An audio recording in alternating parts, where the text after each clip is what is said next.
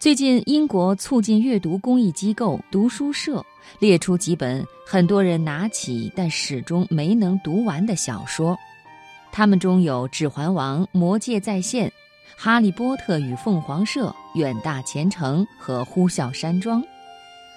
读不下去，经典也没什么可丢人的。二零一二年，英国曾发起一项调查，哪些是你丢弃最多的图书？在最终的榜单中，竟然出现了一部被公认为经典作品的小说——菲茨杰拉德的《了不起的盖茨比》，位列第二十位。其实说到底，阅读是一件很私人的事情，每个人都有自己的阅读口味，不必强求。选择适合自己读的书，找到阅读给心灵带来的舒适和快乐，才是最重要的。今晚，我想首先和朋友们一起来分享一篇文章：那些死活读不下去的名著。作者罗宇。和普通读者一样，很多英国作家也有自己读不下去的书。二零零八年，《星期日泰晤士报》曾请多位英国作家列出自己的最恨书单。此单一出，让天下爱书人瞠目结舌。托斯妥耶夫斯基、狄更斯、弗吉尼亚·伍尔夫、D.H. 劳伦斯、多丽丝·莱辛、萨尔曼·拉什迪、伊恩·麦克尤恩等人的作品位列其中。都说法国人爱读书，常有人描述，在巴黎街头，无论是树荫下、台阶上、地摊旁，到处都可以看到心无旁骛的看书、读报的人。但法国人也有自己的弃书单。二零一七年九月，法国媒体发起了一项“你从来没读完的小说”评选，詹姆斯·乔伊斯的《尤利西斯》，普鲁斯特的《追忆似水年华》，斯汤达的《红与黑》，福楼拜的《包法利夫人》，马尔克斯的《百年孤独》，乔纳森·利特尔的《善心女神》等作品悉数入榜。法国人评点起这些让他们恨由心生的名著，和英国人一样，丝毫不留情面。《尤利西斯》被称作杂乱无章，《追忆似水年华》被人直接从窗户扔到了街上，《百年孤独》让人感觉进入了一个不断被厄运扭曲的世界。至于《善心女神》，有人表示，这本书文笔超群。只是自己读得太入戏，于是吐了。倒也不是只有西方人喜欢开列弃书单。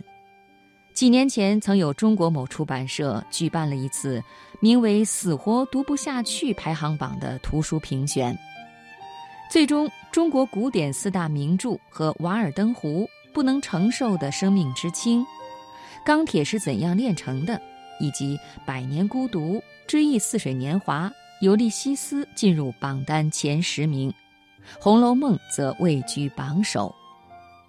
大家说读不下去的理由五花八门，有人说受不了《红楼梦》里复杂的人物关系，有人说读完《百年孤独》就真的孤独了，有人觉得《瓦尔登湖》是一本很神奇的书，第一页翻了十遍，内容依然陌生。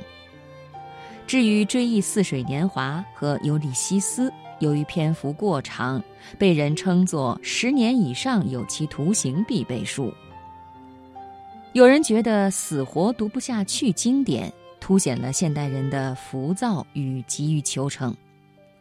也有人说，每个人都有自己的阅读口味，不必过于强求。在复旦大学中文系教授严峰看来，人生有涯。千万不要不加选择的读书，很多书不必读，但每个人不必读的书都不一样，这恰恰为的是更有效的读书。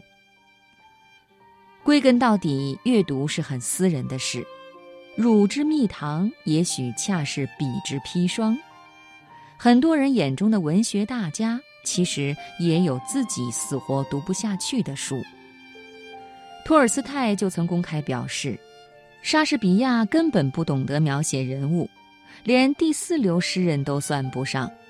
马克·吐温说：“简·奥斯汀，每次读《傲慢与偏见》，我都想把他挖出来，用他的胫骨打他的头颅。”卡波特则说：“凯鲁亚克，那不是写作，那是打字。”伍尔夫说：“读《尤利西斯》，前面两三章让他兴味盎然，神魂颠倒，如痴如醉。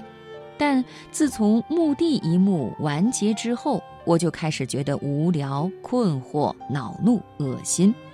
至于赫胥黎的点对点，伍尔夫认为，那不是一本好的小说，写的真是生硬、粗糙又激进。”连大师的作品也会被其他大师鄙夷，读不下去经典名著就更不必羞愧。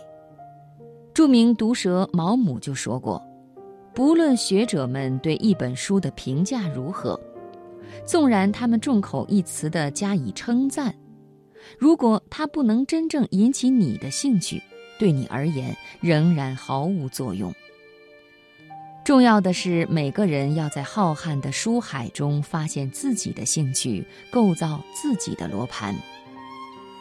另外，在读书这件事儿上，毛姆还提供了一个建议：也许有时你无需放弃整本书，而是要放弃某些过于冗长的篇幅与段落，也就是学会跳读。毛姆是普鲁斯特的资深粉丝，但毛姆也说。